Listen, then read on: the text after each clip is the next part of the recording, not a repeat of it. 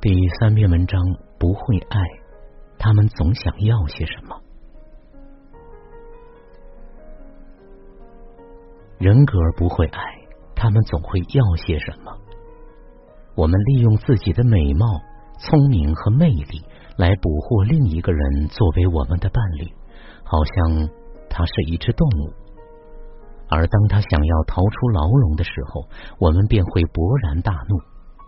在我看来，这其中并没有多少爱意，这也不是自爱。我希望我的丈夫要他想要的，我也注意到我别无选择，这就是自爱。他做他想做的事，我喜欢这样，这就是我想要的。很多伴侣在放下面具之后，尽管产生了失望和怨恨的情绪，他们仍然待在一起。他们仍然想从对方那里得到些什么，并且认为他们能够得到。他们看着对方，心想：“你不是我刚认识时假装的那个人了。但是如果你满足我的愿望，我会和你在一起，并且继续把这叫做爱。”他们认为舒适和安全感足以弥补他们的失望。他们说服自己接受这不可避免的现实安排。他们的思想里充满了爱不可能长久，我只配有这样的关系，和一个不爱的人在一起总比一个人好。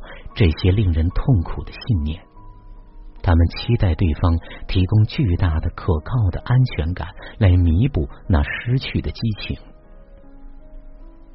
如果他们的伴侣不能满足他们对安全感和舒适的要求，他们就会感到不可遏制的愤怒。等他立刻就变成了愤怒，这是爱吗？假设他一直在努力的满足他的愿望，常常假装他的愿望就是他自己的愿望，可有时他很清楚自己并不真的想那样做。他想，我牺牲自己的快乐，委屈自己去讨好他，让他高兴，是为了拥有他的爱。可是，一件事没做好，他就会发火。他越想越生气，终于爆发了一场对他振振有词的谴责。原来，在表面的温馨之下，隐藏着很多愤怒。那些愤怒的我之木偶又登台表演了。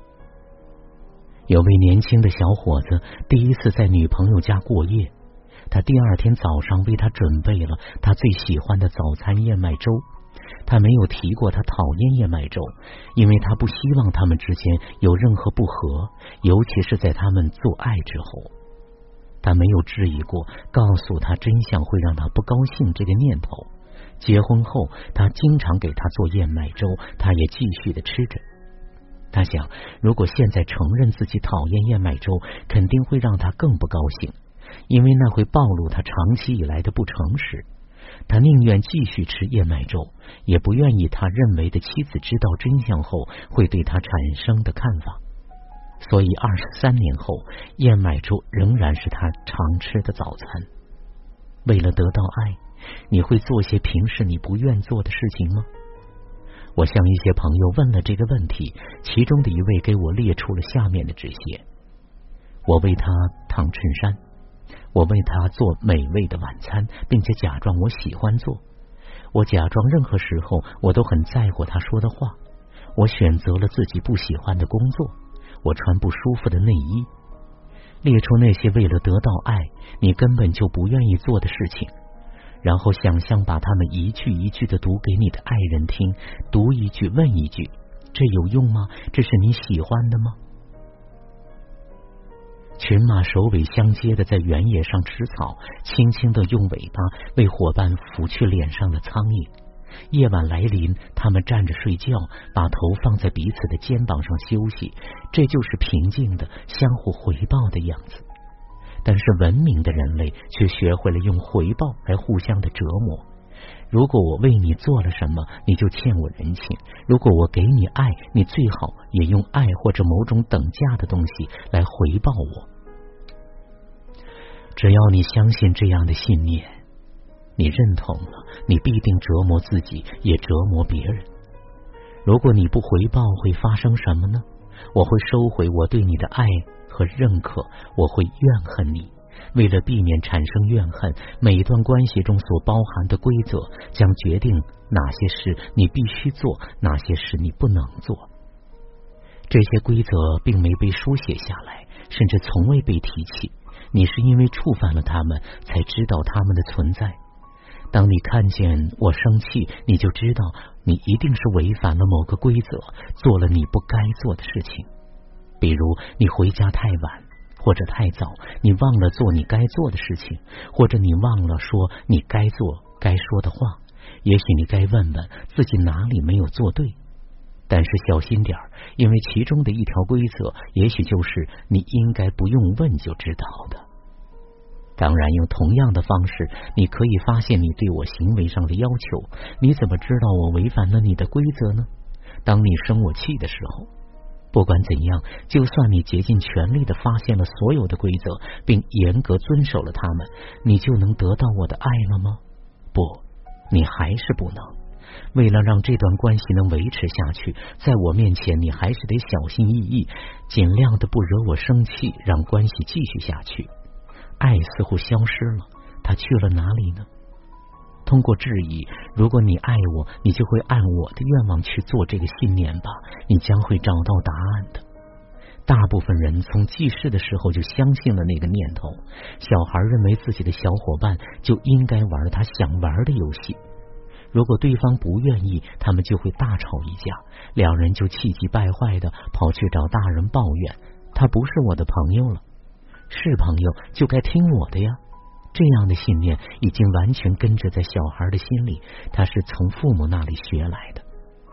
他的父母说他们爱他，当他顺从时，他们用赞美鼓励他；当他不顺从时，他们就惩罚他。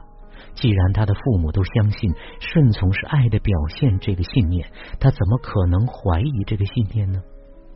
正是那些未经质疑有关需求的信念，让我们开始了对爱和认可的追求。难怪我们即使赢得一个人的爱和认可，那些念头还会再次的出现。我们还没有学会质疑我们想从爱里得到什么，我们还没有学会质疑我们相信的那些信念。我们不知道，我们可以只是单纯的爱，我们可以直接说出我们想要的，不用瞻前顾后。